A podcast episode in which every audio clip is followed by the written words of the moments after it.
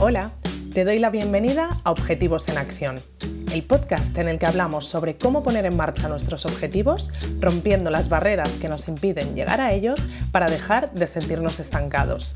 Soy Nora Casanova psicóloga especializada en implementación de hábitos y consecución de objetivos. Y en este espacio quiero compartir contigo herramientas prácticas y dosis de motivación para que consigas enfocarte hacia tus metas y te acerques cada día más a aquello que te propones. Si vienes con ganas de pasar a la acción, este es tu sitio. Empezamos. El otro día tuvimos reunión de objetivos comunes, como cada 15 días, y en estas reuniones ponemos en común cómo llevamos los objetivos del mes. O en caso de que caiga a final o a principio de mes, como en este caso, hacemos una revisión de los objetivos del mes anterior, vemos si los hemos conseguido o no, cómo ha ido el proceso y demás, y compartimos los tres nuevos objetivos que nos proponemos cada uno para el mes siguiente. Y de estos objetivos que ponemos en común es de donde saco el tema para estos episodios en concreto, a los que llamo objetivo en común y luego algo a continuación. Elijo uno de los objetivos que compartimos y que se proponen varios de los suscriptores porque entonces considero que ese objetivo se podría catalogar como objetivo común, ¿no? Y que muy probablemente tú que me escuchas pues también te lo hayas propuesto alguna vez. El objetivo del que vengo a hablarte hoy no tengo ninguna duda de que es un objetivo común porque es hacer ejercicio. Yo diría que este es uno de los top, ¿no? De los objetivos comunes por excelencia. Y es que creo que hacer ejercicio es uno de esos objetivos que está o ha estado en boca de todos alguna vez y que se repite en esas listas de objetivos que nos vamos haciendo de vez en cuando, la mayoría. Y estaba preguntándome por qué, ¿no? ¿Por qué hay objetivos que son tan claramente objetivos comunes como en este caso? Y me han venido dos reflexiones. En primer lugar, creo que es porque es un objetivo que, como afecta tan positivamente a nuestra salud mental y física, lo tenemos casi todos como innegociable, ¿no? Sabemos que es algo que por nuestro bienestar tiene que estar de alguna forma presente en nuestra vida. Luego cada uno busca la forma de que encaje, ¿no? Pero todos como que lo tenemos ahí en nuestra cabeza. Y luego creo que también es un objetivo común porque se repite constantemente en las listas de objetivos de casi todo el mundo porque no es fácil de conseguir y dar por un hábito que ya tenemos integrado en nuestra vida. Esto es principalmente porque los cambios que vamos teniendo en nuestra vida interfieren mucho en él, o sea, es un objetivo que puede ser muy cambiante en función de lo que va pasando en nuestro día a día. Por otra parte, no es un objetivo cómodo, requiere que salgamos de nuestra zona de confort, ¿no? Requiere un esfuerzo y eso hace pues, que también sea más complicado de conseguir. Y por último, implica constancia, ¿no? Normalmente es un objetivo que no nos proponemos como objetivo para llegar a una meta y ya ponernos el check, sino que es algo que nos proponemos como hábito a mantener a largo plazo. Entonces, todo este combo que lo hace un poco difícil, combinado con la otra característica de que sea un innegociable un poco para todos, creo que es lo que hace que sea un objetivo muy repetido en las listas de objetivos de cualquier persona. Entonces, se me ha ocurrido que podemos pensar en algunas recomendaciones para poder manejar este objetivo de forma agradable sin que se nos haga pesado que se nos vaya repitiendo como cada año, ¿no? Porque es eso, es un objetivo que siempre está presente. Entonces, vamos con estas recomendaciones para poder vivir la presencia constante de este objetivo de mejor manera. La primera es que asumamos que al ser un objetivo que va a cambiar por nuestras circunstancias de vida constantemente, quizá va a seguir apareciendo en nuestra lista de objetivos eternamente, pero no pasa nada, ¿vale? Vamos a intentar buscarle el punto guay a esto y vamos a intentar cada año darle una forma distinta. Vamos a crear una estrategia diferente cada año, adaptado a nuestras motivaciones en ese momento o a lo que queremos conseguir dentro de todo lo que podríamos conseguir con ese objetivo, a los retos a los que nos queremos enfrentar ¿no? con este objetivo. Quizá un año simplemente queremos que sea un hábito en el que mantengamos un mínimo ¿no? de ejercicio que nos permita estar sanos. Otro año pues tengamos el reto de probar con un nuevo deporte e integrarlo en nuestra vida.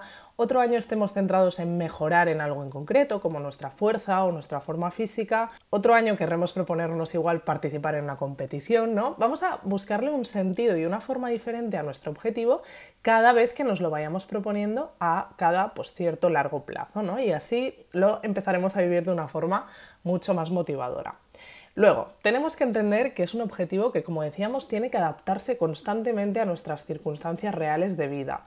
Y eso eh, no nos lo tenemos que tomar como algo malo, o sea, tenemos que entrenar un poco esa capacidad de que este objetivo sea un poco camaleónico y vaya cambiando pues, sus características, a lo mejor su frecuencia, en función del momento de vida en el que estemos. Y este momento de vida es que puede cambiar varias veces a lo largo de un año, ¿no?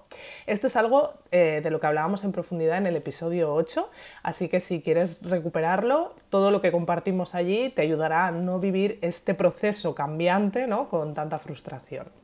Luego, siguiente recomendación. De por sí hacer ejercicio puede ser un objetivo que no nos resulte motivador, ¿no? De entrada. Así que es interesante que podamos un poco poner todo a nuestro favor para que lo sea. Aquí tendremos que confiar en ese proceso de ensayo-error del que te hablo siempre y en ir probando opciones que se adapten a nuestras preferencias hasta que encontremos una que a día de hoy sí que nos apetezca un poco al menos implementar. Para esto te puede ayudar probar diferentes tipos de combinaciones que tengan en cuenta diferentes variables que tienen que ver con este objetivo ¿no? de hacer ejercicio. Algunas de las variables que podemos tener en cuenta son el tipo de deporte que escogemos, que aquí tenemos un abanico enorme de opciones. Luego, si lo hacemos solo o acompañado, si vamos a clases o lo hacemos a nuestro aire, si lo hacemos desde casa o nos vamos a un centro, si lo hacemos en una hora del día o en otra hora completamente diferente. Entonces, teniendo todas estas variables, podemos elegir diferentes opciones y hacer combinaciones que van a resultar un tipo de ejercicio completamente diferente. ¿no? Entonces vamos a ir haciendo estas pruebas y vamos a elegir de entre todas las opciones de estas variables la que creamos que se adapta más a nosotros en este momento de vida hasta que encontremos la forma clave para nosotros en este momento. Y la cuarta recomendación es que busques la manera de medir resultados a corto plazo. Y es que el ejercicio es un hábito que muchas veces suele darnos resultados un poco a largo plazo, ¿no? Y esto pues puede desmotivarnos porque muchas veces estamos muy centrados en ver esos resultados que queremos conseguir.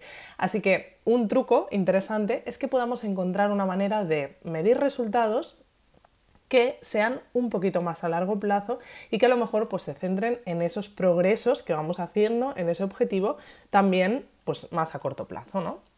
Para esto podemos cambiar el foco del tipo de resultados que solemos medir y ponerlo en otros resultados diferentes. Algunos ejemplos serían, por ejemplo, el disfrute mismo que sacamos del entrenamiento, ¿no? Cómo nos sentimos una vez hemos terminado un entrenamiento o las mejoras que estamos haciendo en la técnica de tal cosa, ¿no? del deporte que estemos practicando. En la plataforma de objetivos comunes hay, una, hay un episodio en el que tienes una plantilla para poder medir este tipo de resultados y con también diferentes ideas de este tipo de resultados más a corto plazo para que puedas ir haciendo tu registro y puedas centrarte en esas cosas que sí que vas consiguiendo incluso desde el primer mes. Teniendo en cuenta estas cuatro recomendaciones, creo que podremos conseguir que el objetivo de hacer ejercicio, que seguramente seguirá siendo un objetivo común y un objetivo que se irá repitiendo en nuestros planes de objetivos anuales cada año, pues no lo sea de una forma frustrante, ¿no? Y viendo que se repite, pues porque no lo llegamos a conseguir nunca, porque lo vamos arrastrando, porque está estancado, sino porque es un objetivo que por sus características hace que cada año aparezca en nuestra lista, pero con matices muy diferentes. Y como ejercicio de la semana te propongo que puedas hacer este cambio de enfoque con este objetivo y que pienses de qué manera te lo vas a plantear este año. Quizá ya te lo has planteado, pues simplemente puedes revisar teniendo en cuenta estas cuatro recomendaciones y si todavía no te lo has planteado, pues esto te va a servir de guía para planteártelo, como decíamos, teniendo en cuenta el matiz especial que le quieras dar este año. De esta forma seguro que consigues ver este objetivo de una forma completamente diferente. Te dejo con esto y nos vemos en el próximo episodio. Gracias por escuchar este episodio de Objetivos en Acción.